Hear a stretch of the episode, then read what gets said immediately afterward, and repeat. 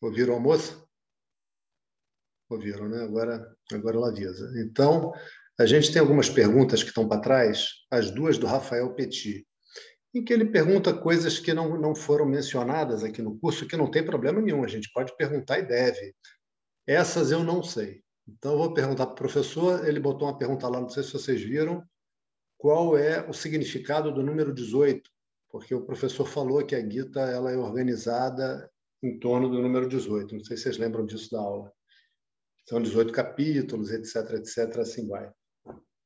E eu não sei, realmente eu não sei. É bom para mim, né, dizer que eu não sei, né? não sei mesmo.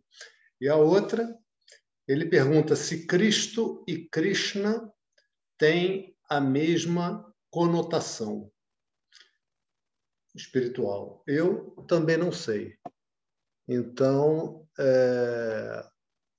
essa eu vou pesquisar um tanto, mas sabe o que acontece? o Rafael, quando você ouvia essa aula gravada, e, e todos os colegas.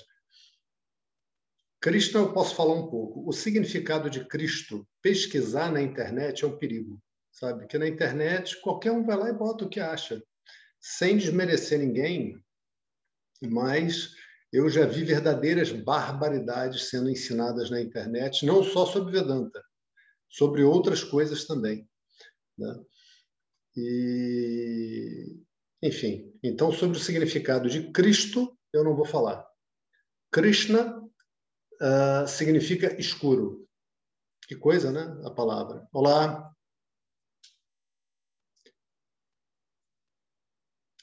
Olá, Frederico, está ouvindo? Boa noite. Então, Krishna significa escuro e significa também atraente.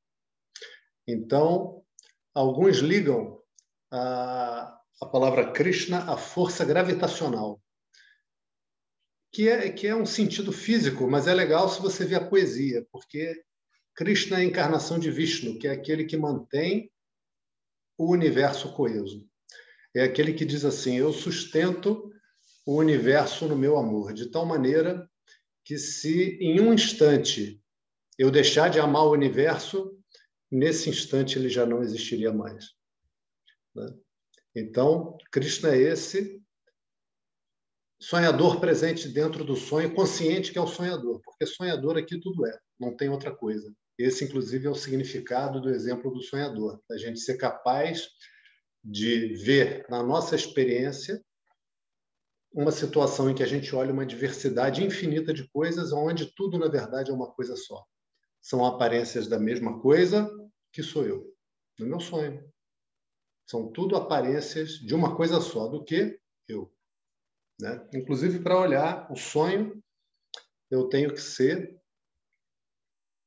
um ponto de vista nesse sonho, ou um personagem dentro do sonho, ou um ponto de vista. Né? Você está voando lá dentro, você não tem ideia do sonho de fora. Ok. Então, Krishna é esse, é esse sustentador. É esse que atrai, é esse que mantém o universo coeso. É um nome de Vishnu, Krishna, né? é um avatar de Vishnu.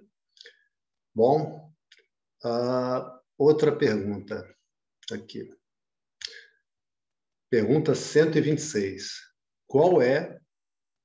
Essa eu achei que eu já tinha falado, mas como não está assinalada aqui, a gente fala, fala de novo. Essa é importante. Qual é a contribuição da devoção no processo de estudo de Vedanta. Então, curtinha, né? Qual é a contribuição da devoção no processo de estudo de Vedanta? Fala, Lucas! Bem-vindo, querido. Tudo bem? Que prazer inenarrável. Prazer inenarrável estar com todos aqui, né? É, é, é, muito bom. Eu confesso a vocês que eu me divirto aqui dando aula. Para mim é, é diversão. Ouviu a pergunta, Lucas? Não ouviu. Então vou ler de novo para você, que você está no, no merecimento. Pergunta 126 da Bianca. Qual é a contribuição da devoção no processo de estudo de Vedanta? Então, olha, olha que pergunta que aparentemente tem em si uma contradição. Né?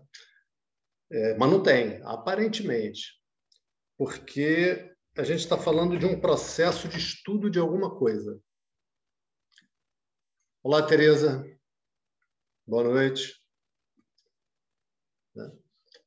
Uh, a gente está falando, estou respondendo a seguinte pergunta, curtinha, Tereza. Uh, como a devoção contribui no processo de estudo de Vedanta? Qual a contribuição da devoção no processo de estudo de Vedanta? Bom, então, olha que interessante. Quando a gente fala do estudo, a gente está falando de um processo, a princípio, que tem que característica? Intelectual, né? Concordam? Todo mundo concorda?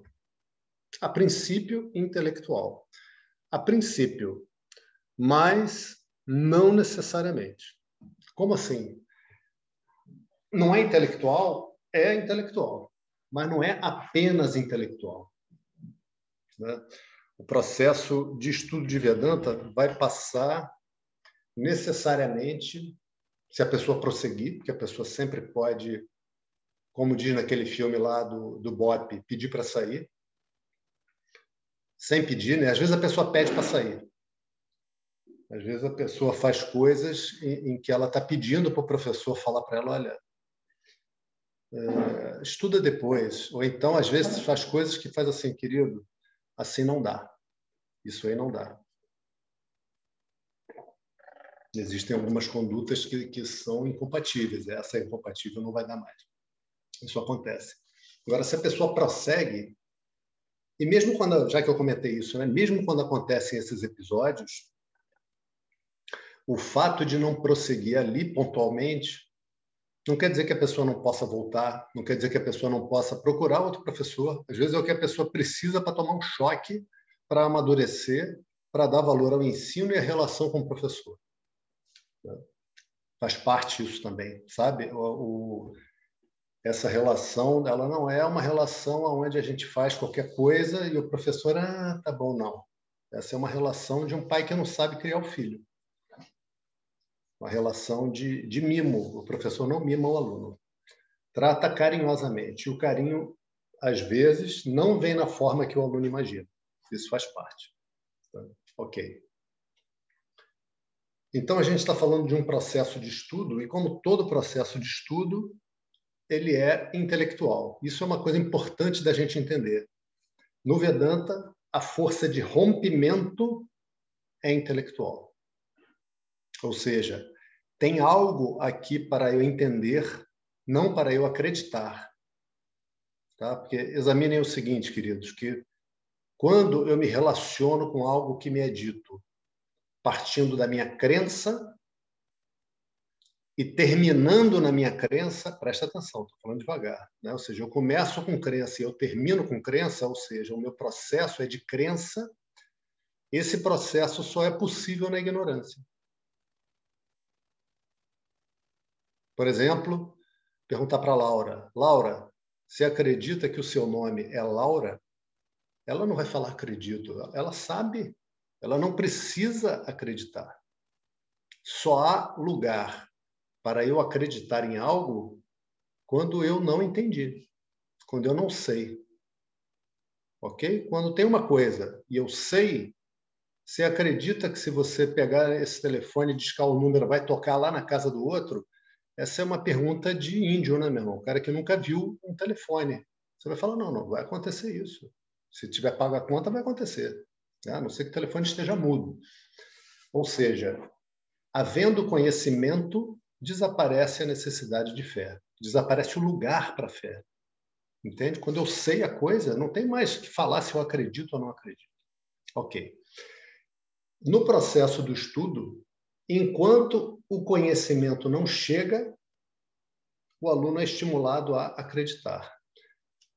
Mas é uma crença pendente de uma descoberta. Tem uma descoberta aí que está aguardando para acontecer. O aluno está construindo essa descoberta. E o aluno vai ficando confortável nessa crença, nessa fé no ensino, nesse Shraddha, que é o nome, dessa que é considerado uma virtude, o aluno vai ficando confortável por quê? Porque o conhecimento é construído. E enquanto é construído, é construído com lógica e com a permissão, dentro da relação com o professor, de fazer qualquer pergunta. Qualquer pergunta pode ser feita. Tá? Se o aluno fizer uma pergunta desrespeitosa, o professor vai observar essa circunstância e poderá até não responder. Vai falar assim: olha, você perguntando dessa maneira, eu não sinto vontade de responder a tua pergunta. O cara sempre vai ter isso. Te comporta. Isso sempre vai ter. Sempre vai ter para o nosso bem. Para o nosso bem. Né? Então, o aluno vê que aquilo que ele está perguntando está sendo respondido, ele vê que tem coisa que ele entende, que tem coisa que ele não entende. E aí ele começa a ver o seguinte, que mesmo aquela coisa que ele não entende, o professor não está falando de uma maneira chutada, está falando de uma maneira com lógica, consequência. Então ele começa a ver o seguinte, eu que não estou entendendo. Ele pergunta, professor, teve um dia que você não entendeu? O professor vai dizer, claro. Teve dia que eu não entendi, teve dia que eu ouvi isso aqui a primeira vez, eu fiquei pasmado. Né? Ok. E aí ele prossegue. Né? Ele prossegue. E, como eu falei, é um processo onde o rompimento é feito pelo intelecto, mas não tem só o intelecto. Vão, vão haver trabalhos emocionais, vão existir ah, orações que são feitas, as orações são estudadas, se começa a estudar por que essa oração, o que, que cada palavra quer dizer. Aí o, o aluno vê, não, isso que está sendo pedido nessa oração, eu quero pedir. Vai fazer puja.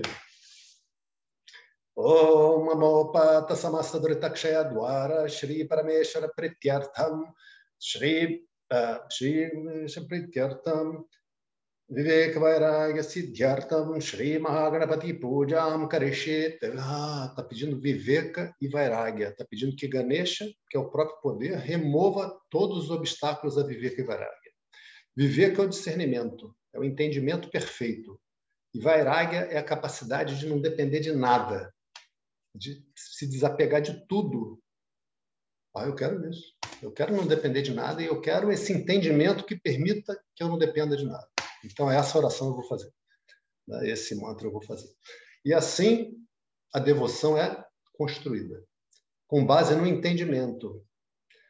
Se a pessoa tiver uma devoção que seja sem entendimento, ela é boa. Ela é boa.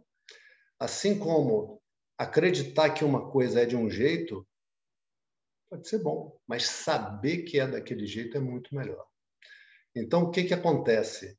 Qual é o papel da devoção? Qual é o benefício? Qual é a contribuição da devoção no estudo? A devoção contribui, na verdade, para a vida, cara. Você começa a entender que você não está vivendo num mundo lançado a esmo. Você começa a entender que você não está vivendo num mundo que veio do nada, cara. Você não olha mais para o mundo com uma ignorância fundamental. Mesmo que você não. Olha, presta atenção. Mesmo que você ainda não tenha entendido tudo, você começa a olhar para o mundo a partir de um conhecimento fundamental. É uma diferença muito grande, cara.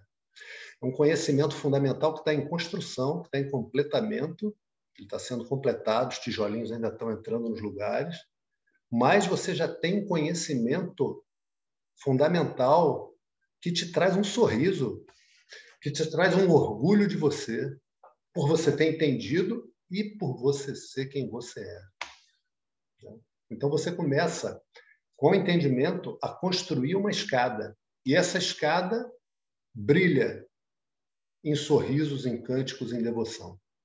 Porque quando você entende, cara, esse universo não pode ter vindo de algo que não existe. É tão simples isso. Né? Esse universo não pode ser obra de uma explosão ao acaso. Porque ele tem ordem, cara. Eu não consigo jogar matéria para o alto e cair uma coisinha pequenininha em ordem. Como vai cair um universo em ordem? um universo onde os planetas se movem conforme equações, cara. A gente consegue estabelecer uma linguagem, que a matemática nesse ponto é uma linguagem, para olhar para o universo. É uma poesia. Quando você olha para o universo como algo matematicamente organizado, cara, é uma poesia incrível, fantástica. Boa noite, Bianca. Estou respondendo a tua pergunta. Né? Então, a ideia desse acaso criador vai virando uma piada ridícula, cara. A pessoa, cara, como é que. Sabe, eu, eu me lembro uma vez que eu que eu estava lá no ashram em Rishikesh e teve um Swami que eu me afeiçoei muito a ele, que era o Swami Suvinyanananda. Acho que eu falei dele para vocês aqui. E já falei, Laura, desse Swami? A Bianca Suvinyanananda, já falei. E aí teve um dia que perguntaram para ele conforme, conforme uh, como é que foi quando ele alcançou o conhecimento, qual foi a experiência. Porque a gente é cheio de ideia, né? Que vem aquelas luzes e tal. Então, ele falou assim: Ah, eu me lembro. Eu parei e pensei assim: Meu Deus, como eu fui idiota. Como eu fui idiota. Né? E esse grande idiota a gente ainda vai poder ter gosto de dizer, né? mas outras idioticezinhas a gente já está podendo despachar. Né? A gente olha, cara, como é que eu olho para esse universo e, e posso pensar de onde ele veio e tal, se tem uma causa antes. Como assim se tem uma causa antes, cara? Tem que ter causa para uma folha de papel, para uma agulha. Tem que ter causa para um grão de arroz. Tem que ter causa para um sapato, não vai ter para o universo. Que raciocínio é esse? Que lógica é essa, pelo amor de Deus? De verdade, a gente tem uma dificuldade de dizer, não, Deus existe, tem que existir. E a mente falar assim, Uh, sabe quando você vai para a praia? Você trabalhou a semana inteira, trabalhou muito, trabalhou muito e pensa, amanhã eu vou para a praia. Aí você está muito cansado, você vai dormir cedo que você está cansado, no dia seguinte você quer ir para a praia. Aí você deita nove e meia da noite, nove horas da noite, você já está na cama cansadão. Aí dorme até acordar. Quando acorda, os passarinhos estão cantando, está um sol lindo, não está aquele sol de torrar. Aí você toma um café da manhã gostoso, pega a tua mulher e vai para a praia. Chega na praia, você monta o guarda-sol, bota ali o, o, aquela geladeirinha com a salada de fruta, com água gelada, senta na areia e faz assim. Uh, era isso que eu queria. Né? Aí ouve, tchau, barulhinho, crianças brincando, sabe? Então, você fala, Deus existe, e a mente deita na praia, num sábado de manhã de sol, relaxada, você já entendeu. Se a mente ainda fica assim, é porque ainda não houve o entendimento. Então, o que, que você faz? Dá um replay para a mente. Dá um replay do ensinamento, você dá como se fosse uma aula para você mesmo. Você conta o ensinamento, conta os pontos do ensinamento e deixa a mente rever aquilo quantas vezes for necessário. Vai fazendo isso. De preferência, todos os dias de manhã, junto com as suas orações, para você lembrar para quem você está. Isso é devoção, devoção com conhecimento. Isso aumenta o desejo pelo ensino, aumenta o relaxamento e o prazer de viver e aumenta a devoção. É um ciclo virtuoso, uma coisa aumenta a outra. Ok, então depois vocês verem. Ah, essa é uma coisa importante da gente ter essa ordem na mente. Quais são os passos de se pensar sobre o universo que trazem essa clareza? Se vocês têm isso, ótimo. Se não tem, bota a pergunta. Vamos lá, vamos cantar para começar.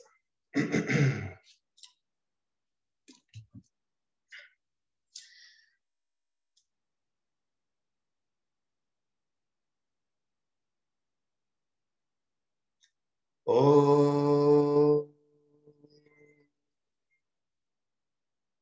सदाशिवसमारम्भम् शङ्कराचार्यमध्यमाम् अस्मदाचार्यपर्यन्ताम् वंदे गुरुपरम्पराम् श्रीजगन्मातरम् देवीम् स्थितदीपाद्मकासनम् हृदया सागरातीतम् गोमतीं प्रणतोऽस्म्यहम् ॐ सहना भवतु सहना भुनक्तु सह वीर्यं करवावहै तेजस्विनावदीतमस्तु मा विद्विषावहै। ॐ शान्तिः शान्तिः ओम गणाना आम त्वा गणपति गुम हवामहे कवि कवीनामुपमश्रवस्तम ज्येष्ठराजं ब्रह्मणां ब्रह्मणस्पत आनश्रीमण्णोतिभिस्सीदसादनम् ॐ महागणपतये नमः। ॐ सरस्वती नमस्तुभ्यां भारदे कामरूपिणी विद्यारम्भं करिष्यामि सिद्धिर्भवतु मे सदा।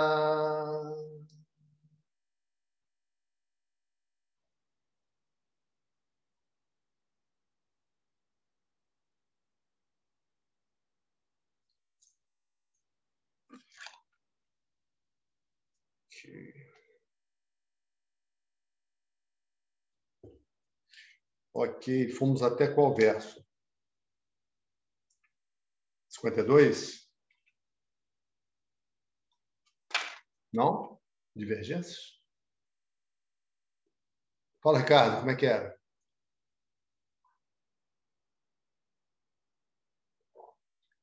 Alguém discorda que é o 52? Eu, eu não me lembro, tá? Não estou perguntando para testar, não. Fala, Laura. Eu achei que fosse o 51, mas eu posso estar enganada.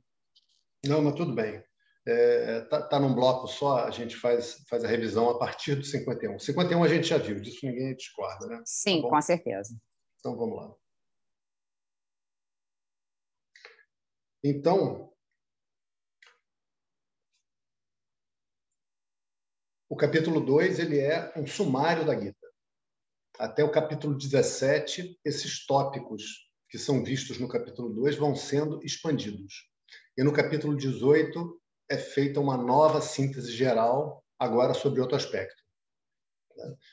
Então, nesse ponto que a gente está agora, Krishna está dando para Arjuna a ideia geral do processo que a pessoa vai passar no estudo.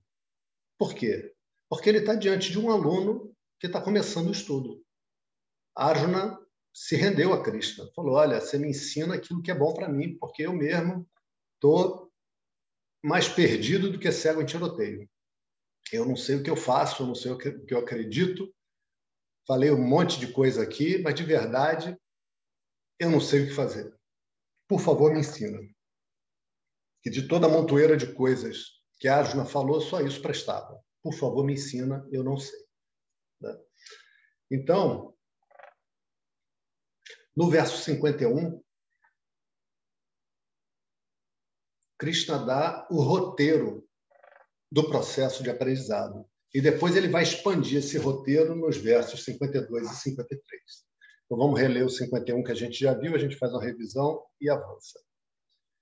Karma jam buddhi yuktahi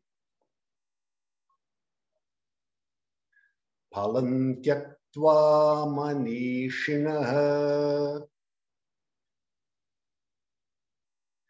जन्मबन्धविनिर्मुक्ताः पदं गच्छन्त्यनामयम् Pois aqueles que são discriminativos, dotados desta atitude, tendo abandonado o resultado que nasce da ação, tendo se tornado livres da prisão do nascimento, livres de sofrimento, alcançam a liberação.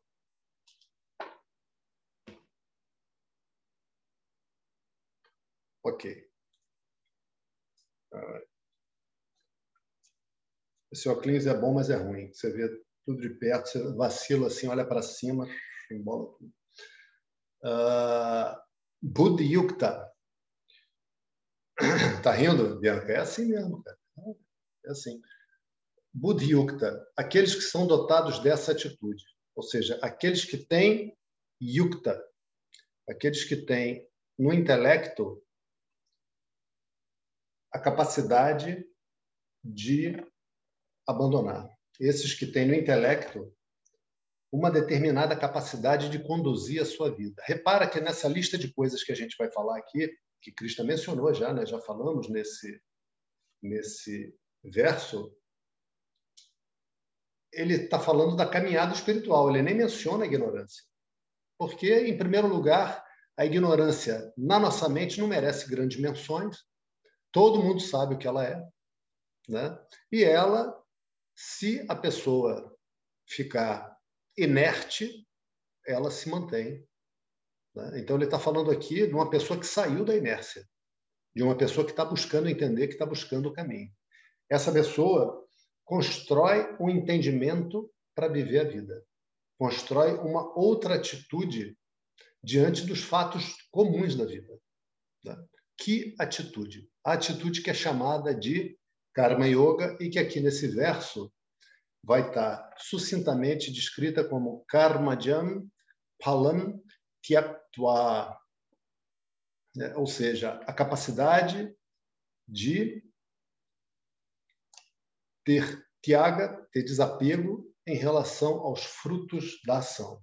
Aqui ele está resumindo a Karma Yoga. A Karma Yoga mesmo ele vai estudar longamente no capítulo 3. Aqui ele está dando um norte, uma ideia. E está dando uma primeira ideia. E está dando uma primeira ideia.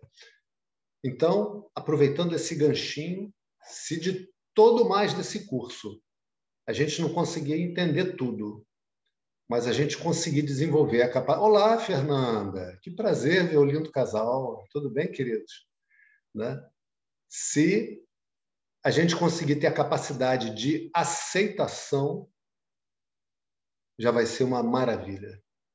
Se a gente tiver a capacidade de ver que a gente está agindo no mundo, mas que a gente não está controlando o resultado das ações, que a nossa a nossa ação, o nosso esforço é um dos fatores, mas ele não é o que determina. Outros fatores colaboram e há a produção de um resultado. Né? Se eu consigo ver isso, se eu consigo ter aceitação em relação às coisas que me vêm, se eu consigo fazer o melhor que eu posso, o melhor que eu posso, e ter aceitação, eu estou de parabéns. Você já vai ter uma mudança imensa de vida. Se eu consigo fazer o melhor que eu posso, como uma púdia, com a atitude de quem está oferecendo ao poder, oferecendo a Deus, então você vai ser catapultado na sua qualidade de vida. Não vai melhorar, não, vai melhorar incrivelmente. Né? E para isso, como a gente estava falando na pergunta da Bianca na devoção, a gente precisa construir o um entendimento e precisa ir dando à mente a chance de examinar isso, porque a mente ela, ela, ela é, vamos dizer assim, resistente em largar a compreensão que ela tinha antes, os valores que ela tinha antes. A mente não larga fácil. A não ser que seja uma, uma coisinha, né? Você fala, ah, não, isso aqui não, essa pecinha não entra assim, não. Você tem que virar um pouquinho. Ah, tá bom, tem que virar a pecinha. Se for uma besteira assim, tudo bem. Algo fundamental na sua vida, a mente não larga fácil. Não larga fácil. Então, para que eu esteja oferecendo as minhas ações a Deus, eu tenho que conseguir enxergar que esse mundo é Deus. Tá? E aí, como isso faz parte, vamos dizer assim, da, dos componentes da Karma Yoga, né? a gente estudando, anotando bravamente, zelosamente, de vez em quando a gente vai olhar para isso e fala, cara, eu não consigo oferecer. Por que, que eu não consigo oferecer? Porque esse é outro desafio. Como é que eu consigo olhar para esse mundo e ver, não, aqui é, é Deus. Eu tenho que conseguir ver isso de alguma maneira. E se eu ainda não consigo, qual é a sequência de pensamentos que eu faço para ver isso? Né? Para ver isso.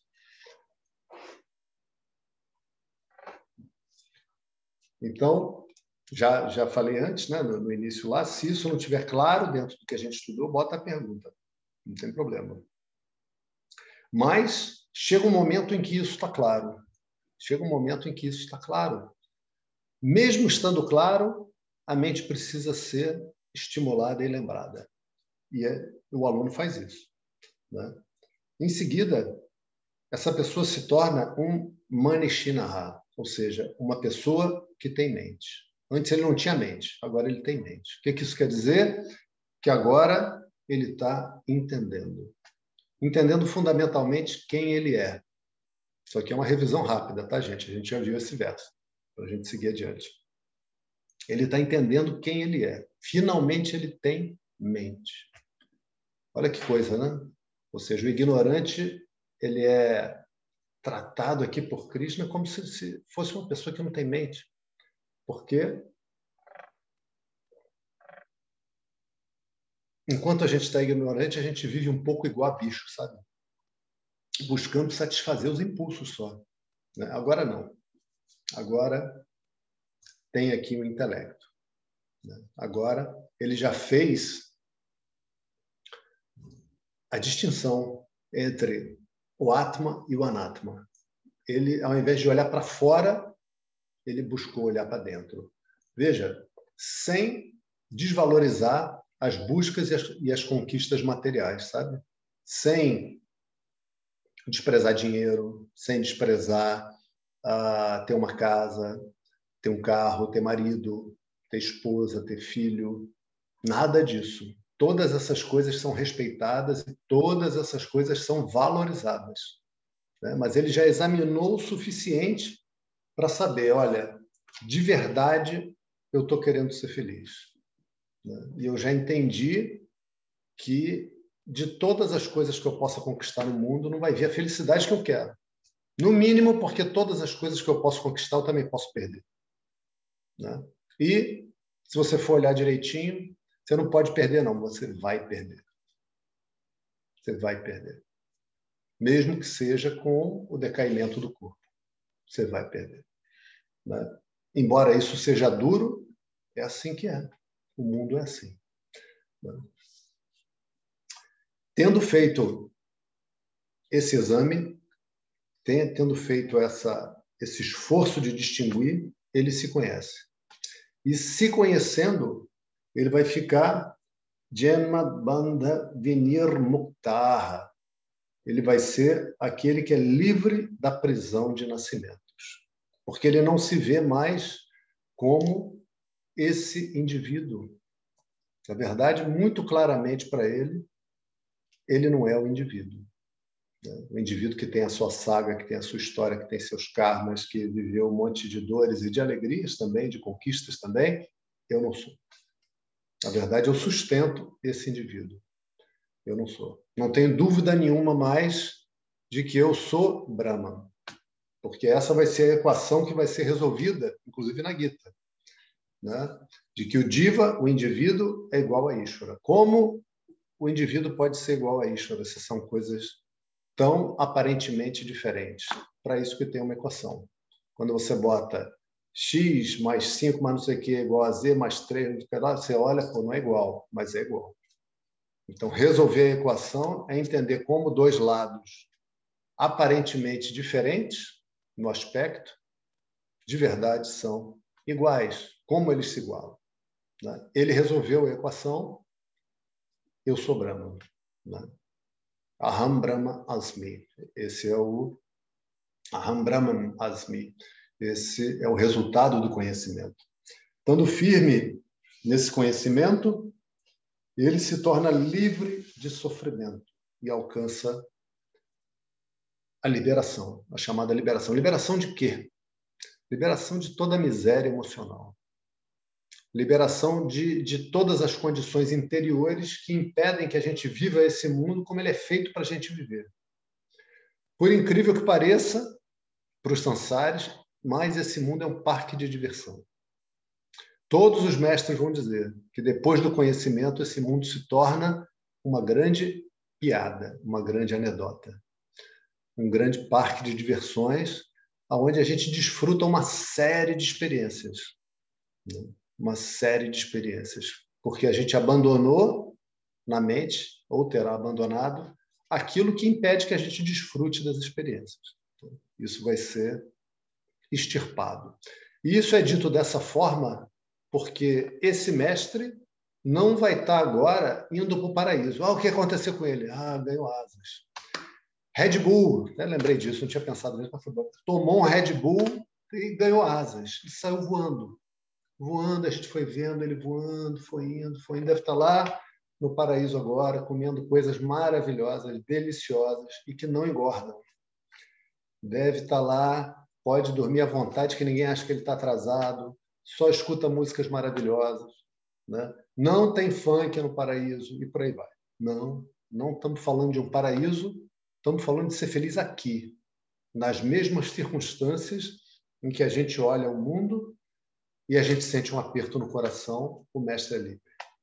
O mestre é livre e é feliz. Até aqui a gente viu. Agora, Krishna vai pegar esse mesmo verso 51 e vai expandir no verso 52 e no verso 53. No 52, ele vai falar de um pulo de qualidade de vida para a pessoa, que é o seguinte: quando a pessoa começa a, a, viver a Karma Yoga. Viver a Karma Yoga quer dizer que de vez em quando eu, faço isso aqui, ó. O que quer dizer esse, esse gesto? O que quer dizer, Lucas? Pode desbloquear aí, cara. Leitura labial, essa altura. É, não segura, deixa fluir. Não tenta, não tem que ficar com apego. Isso é verdade, isso é verdade. Mas, ó, virando as páginas do livro. Ah, tá. Ou seja, o que, que eu estou querendo fazer? Eu estou querendo viver de acordo com um determinado conhecimento. Então, esse conhecimento tem que estar tá brilhando na minha mente. Então, a revisão faz parte, sabe? Sabe qual é a atitude que a gente vai adquirindo? Estou numa situação na minha vida. Qual é o ponto do ensinamento que se aplica a isso aqui? O que eu devo fazer de acordo com o conhecimento? Como eu devo viver essa situação? Né? Qual é o melhor entendimento que eu possa ter sobre essa situação? Inclusive o recurso ao professor. A gente começa a perguntar ao professor: professor, estou na seguinte situação. Tive uma briga terrível com a minha mãe, falou isso, falou aquilo. Eu falei tal coisa, agora estou sentindo isso, estou sentindo aquilo. Eu não sei se eu vou embora, eu não sei se eu compro um presente e peço desculpas, eu não sei se nunca mais falo com ela, ou, ou se eu me reconcilio. O que, é que eu faço? Né? Qual é o ensino? A câmera está dando as ziquezeiras aqui.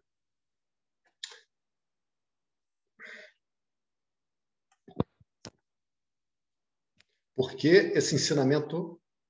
Eita, por que você fez isso?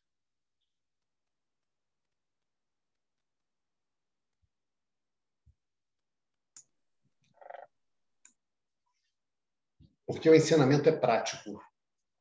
O ensinamento é para ser vivido aqui. Né? Então, Krishna vai falar dessa fase agora de Karma Yoga, da vida de Karma Yoga.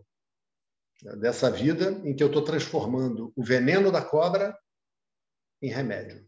O veneno da cobra é a ação. Eu fico aprisionado pela ação. A ação é fonte de sansara. Eu fico exausto, eu fico frustrado, eu fico exaurido. Né? Agora não. Agora eu vou pegar o veneno da cobra e vou fabricar soro antiofídico. É isso que a gente vai fazer. Né? E aí ele vai descrever esse passo agora, quando a pessoa sai da ausência do conhecimento e recebe o conhecimento da karma yoga. Yadate mohakalilam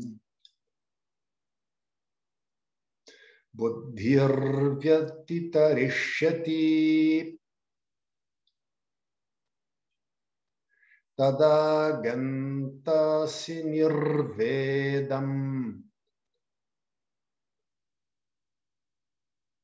श्रोतव्यस्य श्रुतस्य च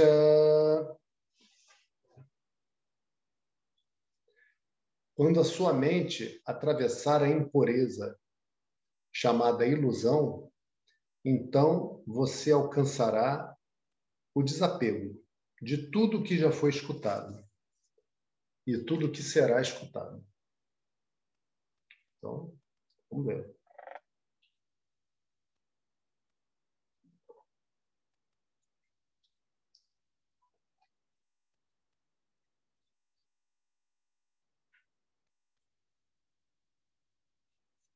Então a mente vai atravessar a impureza chamada ilusão.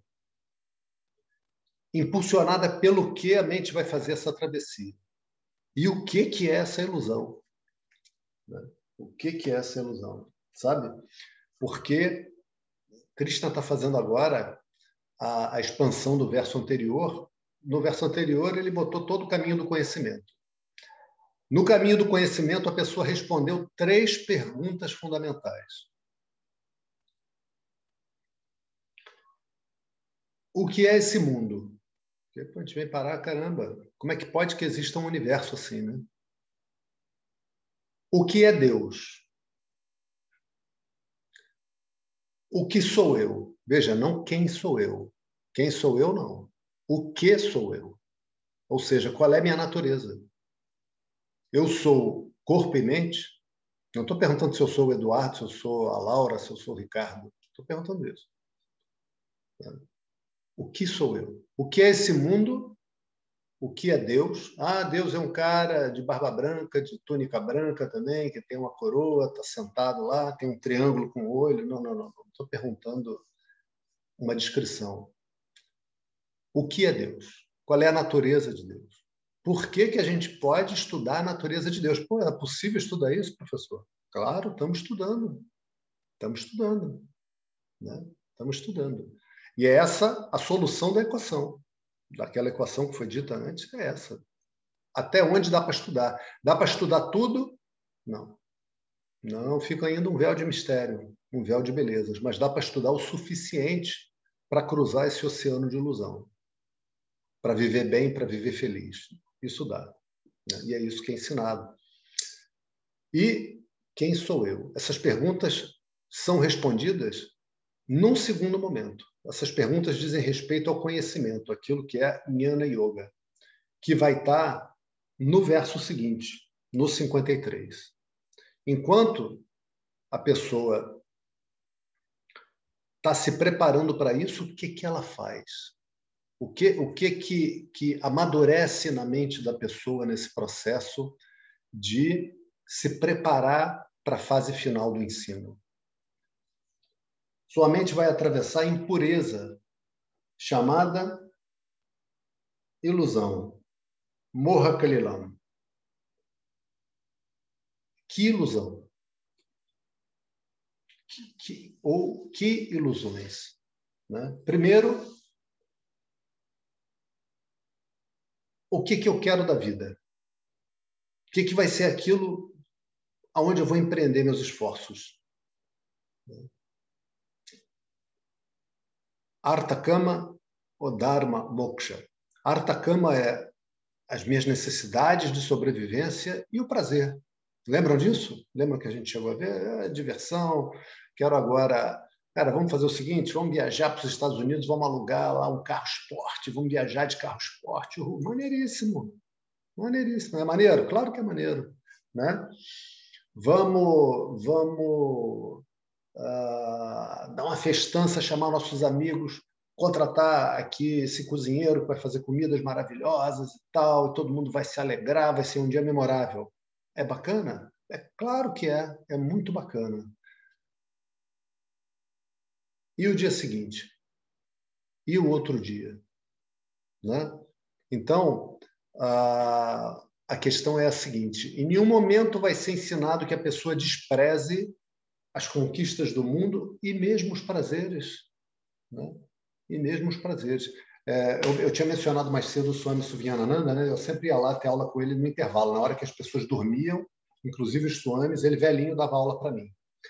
Para mim e para mais os outros dois chatos de galocha lá, que eu tenho a cara de pau de bater no quarto dele na hora da, da siesta. Né? Aí teve um dia que eu bati, bati nada. E os outros caras não apareceram. Né? Bati, bati nada. Bati, bati nada. Os outros caras apareciam de vez em quando, né? Eu fiquei ali, porque o, o, o chato rei era eu. Né? Aí, meu irmão, sentei na porta e fiquei, né? Aí chegou um ponto que eu vi, não, não é possível, né? não está aí. Aí, no outro dia, bati e a porta se abriu e ele estava lá. E aí eu falei, pô, Swami, estive ontem aí, bati, bati. Ele, ah, é, ontem me chamaram para dar um passeio, fui. Tem hora que a gente tem que descansar, ele falou. Tem hora que a gente tem que se divertir, tem hora que a gente tem que passear, tem hora que a gente tem que fazer coisas gostosas, né, lazer. E aí me chamaram para dar esse passeio, eu queria ir e fui, me levaram. E foi ótimo. Bom, então pode entrar e vamos ter aula. Então, o lazer é importante. Estar tá com a companheira que a gente gosta é importante, com, com o marido, um namorado, um companheiro que a gente gosta. Né? Construir uma vida em comum, tudo isso é ótimo. Né? Tudo isso é ótimo, tudo isso é ótimo. Mas tudo isso deixa de ser ótimo às vezes porque a gente envenena. Veja bem, é a gente que envenena. É a gente que envenena quando a gente quer extrair das experiências do mundo aquilo que não está nas experiências do mundo. Então, esposa é ótimo, marido é ótimo, filho é ótimo, ter carro é ótimo, dar uma festança e chamar os amigos é ótimo, viajar para os Estados Unidos e de carro esportivo, alugar lá um carro esportivo é ótimo, e a gente pode ficar falando aqui a noite inteira de coisas ótimas. Felicidade é outra coisa. Felicidade é outra coisa, isso é importante a gente entender. E isso leva um tempo para a mente relaxar. Veja, esse é um roteiro que é feito para a mente. E a mente tem uma determinada característica. E a mente foi criada por pessoas que não acreditavam nisso, via de regra. A não ser que você seja filho de, de, de um mestre, ou, de estudante, ou discípulo, mesmo que não seja de Vedanta, mas do conhecimento, né? o que é muito raro. É muito raro. Né? O normal é que os pais eduquem os filhos para que os filhos possam ter coisas, para que o filho possa ter uma profissão onde ele vai ganhar bem e, através de ganhar bem, ele vai poder comprar coisas e então estar feliz. E a gente, desde pequeno, ouve isso dos pais. Não é verdade? Estou falando alguma coisa estranha para vocês? É isso. Né? E não é só aqui no Brasil. E não é só no tempo presente. Porque essa é a ideia que está na mente das pessoas pelas razões que a gente expõe, né? Quando a pessoa conquista algo, tem a experiência de felicidade. Então a gente ensina os nossos filhos a terem os meios para conquistar as coisas. E agora a mente precisa passar por um processo de detox. Detox de uma informação equivocada. A mente precisa repetidamente ver o seguinte, cara, não pode ser isso. Não pode ser isso. Não pode ser. Até que chega um ponto que a mente fala: olha, já está bom. Então, tá bom, já entendi. Já entendi que, que não pode ser isso, cara. Né? Então, a...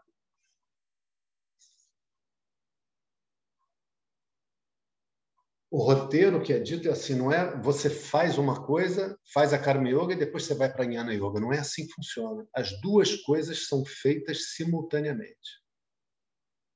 Mas, enquanto você está recebendo o conhecimento, a tua mente está sendo desintoxicada pelo teu estilo de vida. Você estuda também a tua maneira de viver.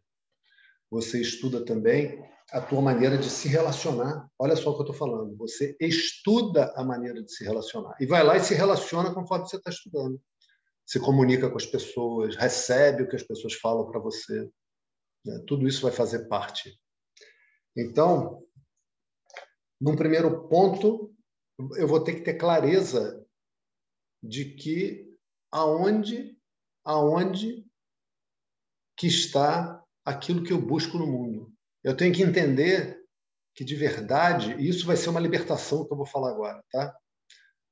Com todo carinho por todos os casais, todos, com todo carinho.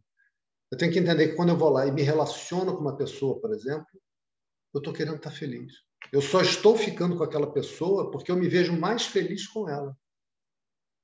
Isso é uma coisa. E falar isso, meu amor, eu estou com você porque eu me vejo mais feliz com você. É bom, não é bom ouvir isso? Imagina a outra pessoa chegando e falando isso para você. Poxa, que bom. Né? Outra coisa é você responsabilizar a pessoa por sua felicidade.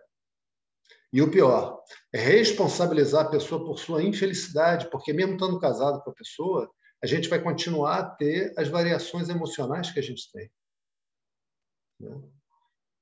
Então, a pessoa, na fase de Karma Yoga, na fase de Karma Yoga, ela vai construir o desejo por Tita Shuddhi, ou seja, pela purificação da mente, pela capacidade da mente estar estável pela capacidade da mente receber todos os resultados que o mundo puder trazer. Tudo aquilo que puder vir, eu quero ter uma mente com capacidade de receber. Né? Porque, de verdade, a Karma Yoga te dá uma capacidade de examinar a vida. A partir do momento que eu começo a ficar atento ao que eu estou fazendo e ao que eu estou recebendo, eu começo a ver que, cara, os resultados estão completamente fora da minha mão. que se eu depender de conseguir colocar o mundo à minha feição, ou seja, conforme o meu script, eu estou frito, bicho. Isso não vai acontecer. Concorda, Laura? Concorda, Tereza? Mudar o mundo é uma coisa difícil, né? Mesmo para uma coletividade, mesmo para um movimento social. E eu não estou dizendo aqui, ah, deixem para lá essas coisas, não estou dizendo. Nem estou dizendo para vocês se engajarem também, tá? Qualquer um, cada um faz o que quiser. Agora, é, a vida tem seu rumo. Eu aprendo a ver isso. Eu aprendo a ver isso. E aprendo a receber. E aprendo a ver o seguinte, cara, por mais que eu faça meus planos, por mais que eu me esforce, é, as coisas não estão acontecendo sempre como eu quero. Né?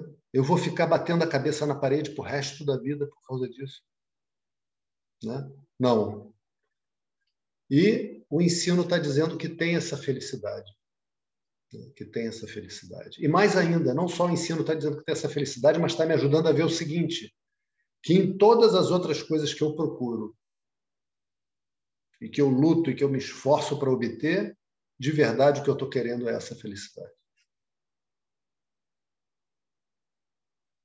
Isso é uma coisa que Krishna vai falar para Arjuna volta e meia, porque Arjuna precisa pensar nisso outra vez.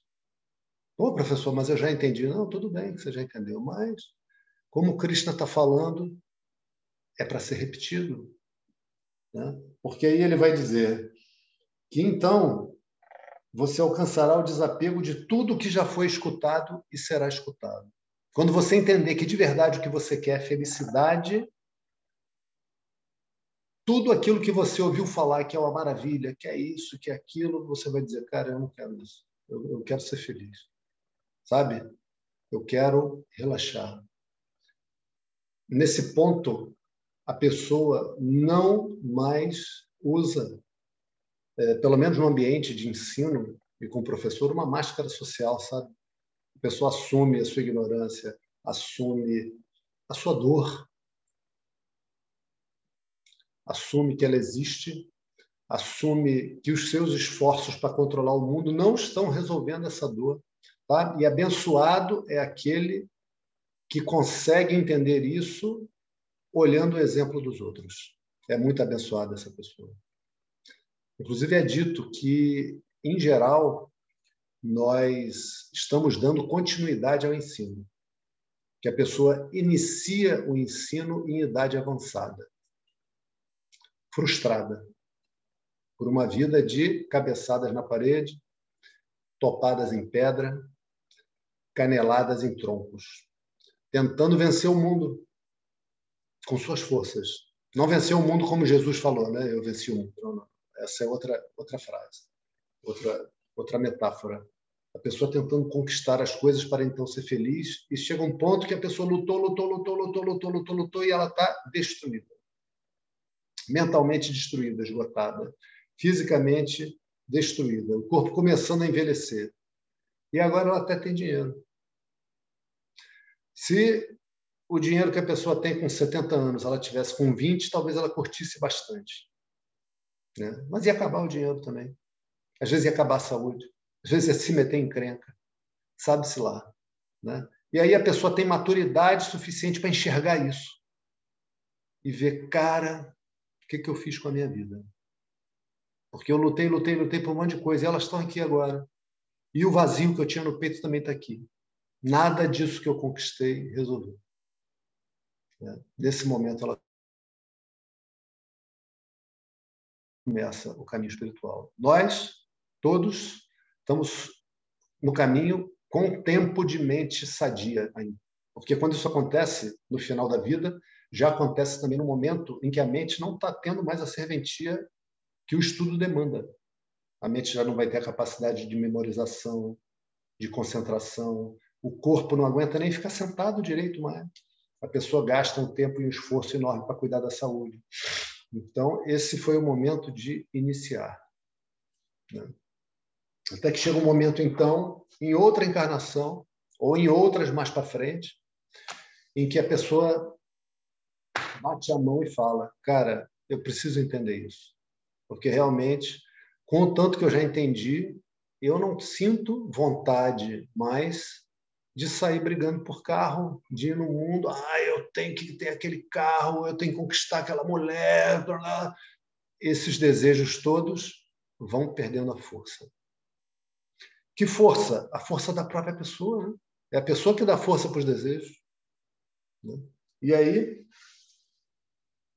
é isso que ele diz aqui, com tudo que já foi escutado e tudo que será escutado. Ou seja, não, não, não, não. Imagina, é o seguinte, Leon, é que você não ouviu falar, sei lá, do super bubblegum atômico. O que, que é isso, cara? Não, é um, é um aparelho incrível que produz comida, toca música, solta bolinhas de sabão e liga luzes. Então, sua casa vira ao mesmo tempo uma boate, um restaurante. E tá, não, cara, eu não preciso escutar mais nada. Qualquer coisa que você possa me apresentar vai ser finita. Eu já entendi que eu quero uma felicidade infinita.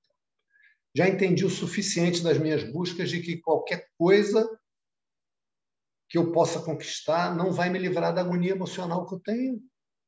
Eu tenho uma agonia e eu, eu quero me entender com essa agonia de alguma forma. Né? Talvez não seja a forma que eu pense. E essa é a outra ilusão referida na palavra. Porque a gente tem uma ignorância em relação às nossas emoções, aonde a gente começou a escutar no ensino em que a gente vai ser feliz, né? em que vai ser feliz na experiência, porque a felicidade que a gente busca já é a nossa essência. E vai dando uma frustração, sabe? A pessoa passa um período do, do processo de estudo. Se vocês não passaram, isso virá. Tá? Então, presta atenção nisso que eu estou dizendo agora, que é importante. A pessoa pensa assim, cara, é, puxa, Krishna fala, o professor fala que eu já sou felicidade. Mas essa não é minha experiência. Minha experiência é uma experiência de dor, tem sempre essa dor. Aí, quando a aula é sobre dor, eu não aguento. Eu quero ir lá e ter aula que fale sobre felicidade. Mas aí também, puxa, eu estou ficando frustrado porque eu não sinto essa felicidade. Mas quando a aula é sobre dor, aí eu não aguento. Porque a pessoa está em dor. E olha, meus irmãos queridos, queridos irmãos, todos nós estamos em dor. É assim. Isso faz parte de ser humano. E eu estou sorrindo aqui, não estou rindo de ninguém, estou sorrindo. Que eu também tenho dor. Eu também tenho dor. Sabe? E aí, dentro das ilusões que vão ser abandonadas. E quem está fazendo aquela meditação já está começando a abandonar, porque esse é um trabalho, é como se a gente, sabe, arqueólogo cavando? Né? O cara vai lá ó, e cava, às vezes, com uma pazinha, cara, que parece uma colherinha de café, uma espátulazinha assim, ó. Tipo de dentista, já viu dentista misturando aqueles negócios tóxicos que eles botam na nossa boca, que depois a pessoa fica com intoxicação por mercúrio. Eu estou agora com contaminação do coração por amálgama dentário. Estou fazendo desintoxicação de metal pesado. Enfim, aquela espátulazinha misturando o veneno lá, veneno cimentinho, né? É com aquela espátulazinha que o cara cava, arqueólogo. Né? Então, da mesma maneira, da mesma maneira, com esse mesmo cuidado, eu vou aprender a olhar para mim. Sabe por quê, gente? Eu vou aprender a ver que essa minha criança, cada um com a sua história, sabe? Olha, teve gente que perdeu o pai muito cedo, teve gente que perdeu a mãe, teve gente que. Estou falando de pessoas que eu conheço. Teve gente que o pai foi embora, teve gente que a mãe foi embora, Teve gente que o pai e a mãe foram embora, cara. Eu conheço. Tem um amigo de infância assim. Entregaram para a avó e foi embora, cada um para um lado. Né? Teve gente que o pai e a mãe morreram. Teve gente que o pai e a mãe não morreram, mas a pessoa sofria violência, sofria abuso sexual, sofria humilhação, sofria abuso verbal, desamor, ou presenciava briga entre os pais, ou passaram privações severas na infância de comida, de moradia, e viveram uma série de dificuldades. Tem pessoas que não viveram essas coisas, que tiveram pai e mãe que se amavam e que se tratavam bem e que procuravam tratar bem os filhos.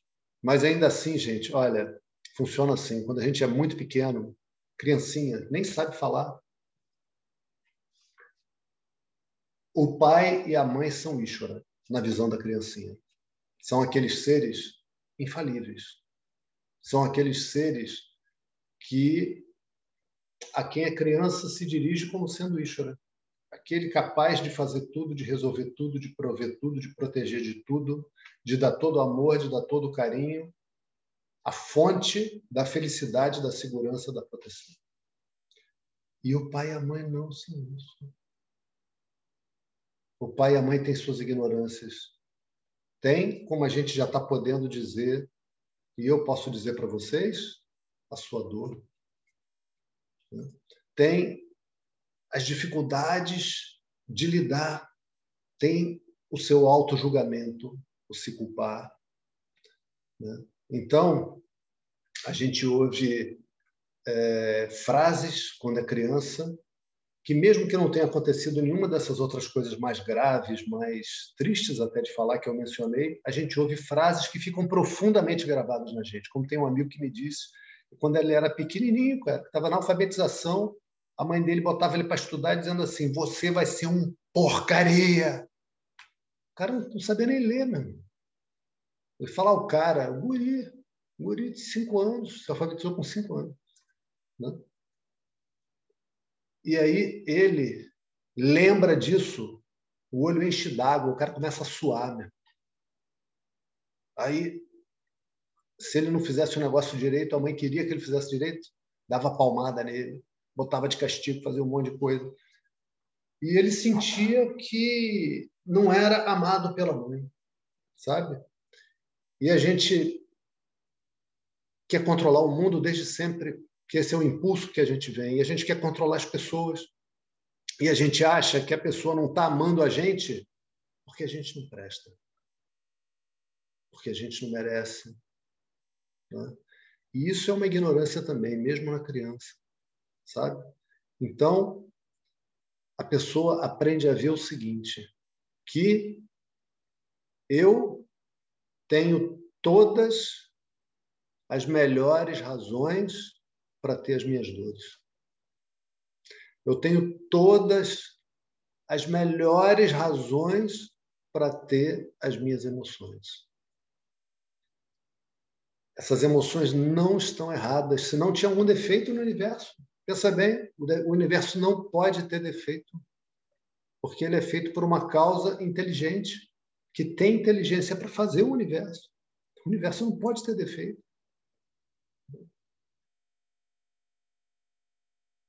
Essas são marcas de uma criança vencedora, de uma criança sobrevivente, como todas as crianças.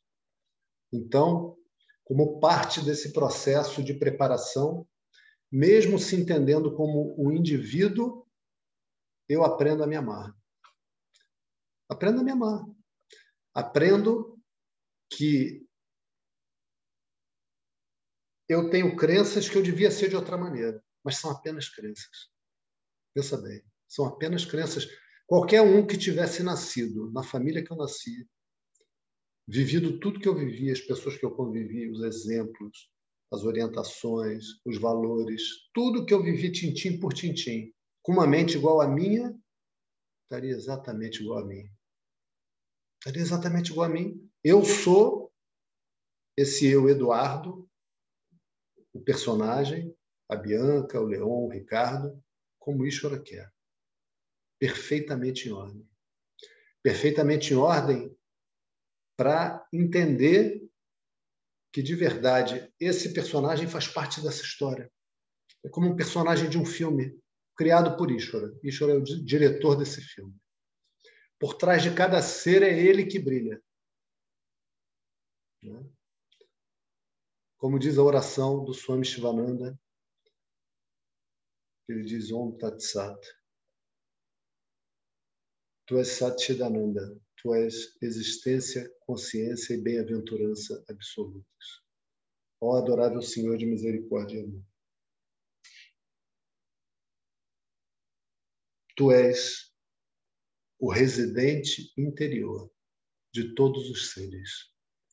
De todos os seres, tu és a vida. Entender isso é o próximo passo.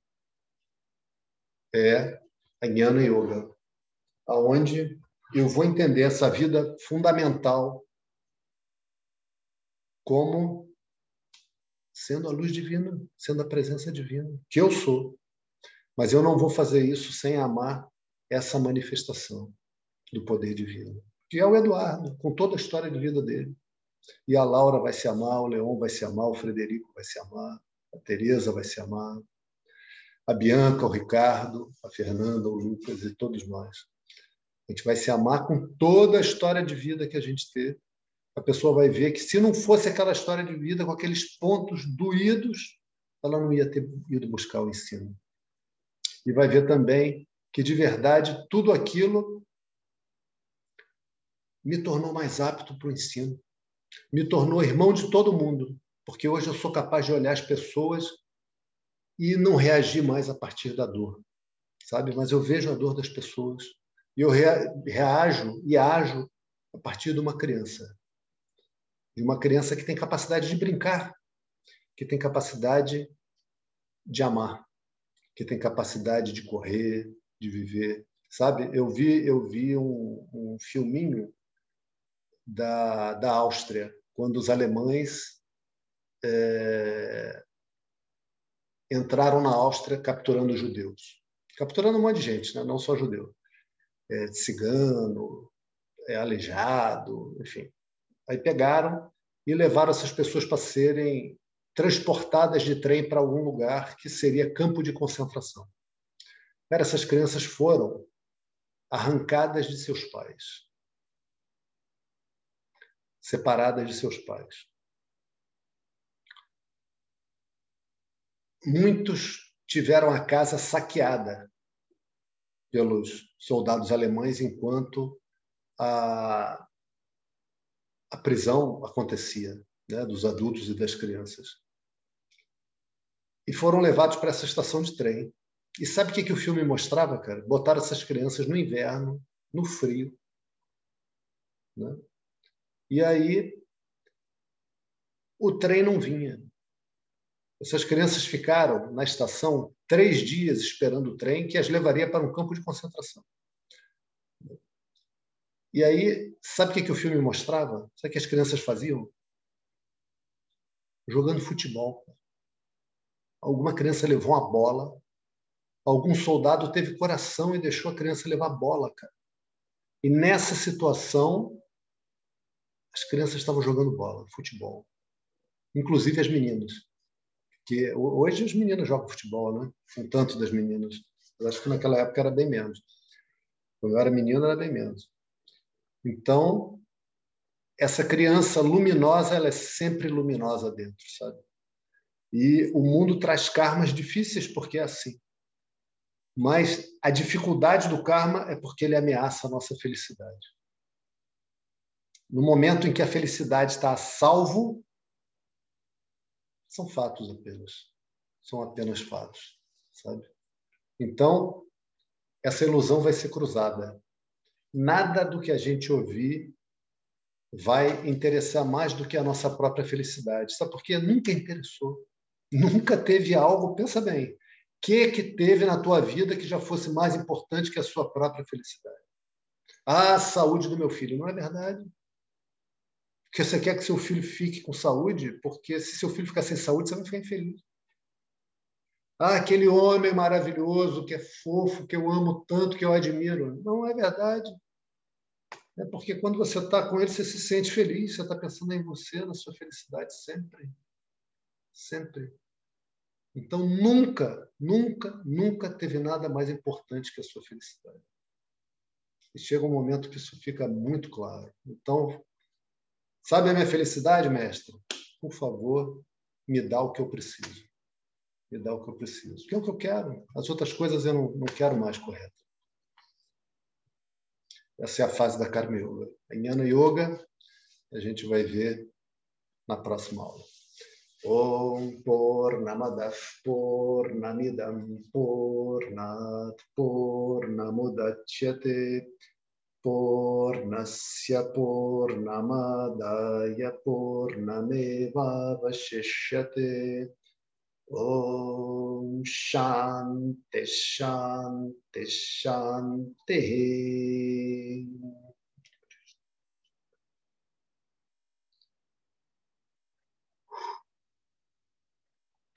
Ok, queridos. Só a Fernanda que está de camiseta. Todo mundo encasacado e Fernanda de camiseta. Está de parabéns. Professor, Diga. É, agora né, que está se aproximando a vacinação, as pessoas estão sendo vacinadas, a previsão é em agosto, pelo menos aqui na, no Rio de Janeiro. É, tem planejamento de algum encontro presencial, ar livre, coisa assim do tipo? Olha, não, não tem planejamento, mas eu penso nisso com frequência. É meu desejo. Acho que vai ser uma coisa muito boa se a gente puder fazer. Aí a gente uhum. vê. Pode ser até mais de um, né? É, vamos fazer o seguinte: a gente tem lá o grupo de interação. Quem tiver ideia, se alguém quiser falar agora, fica à vontade, a gente pode falar. É, quem tiver ideia, bota lá também. Eu não sei se a maioria das pessoas moram no Rio ou em Niterói. Acho que é no Rio, né? Sempre é no Rio, né? Ou Itaperuna. Deve ter gente até de Itaperuna. Porque faz falta, né? Enquanto presencial, acho que. É, pô, na, na vida está fazendo falta, né? Na vida. É, aliás, eu fico pensando, né? deve estar tá explodindo a Covid nos presídios, né? Porque as pessoas ficam ali aglomeradas, né? Tá nada, é mó caô isso. Tá nada. Vou até parar de gravar, que não vão dizer que eu sou terraplanista daqui a pouco.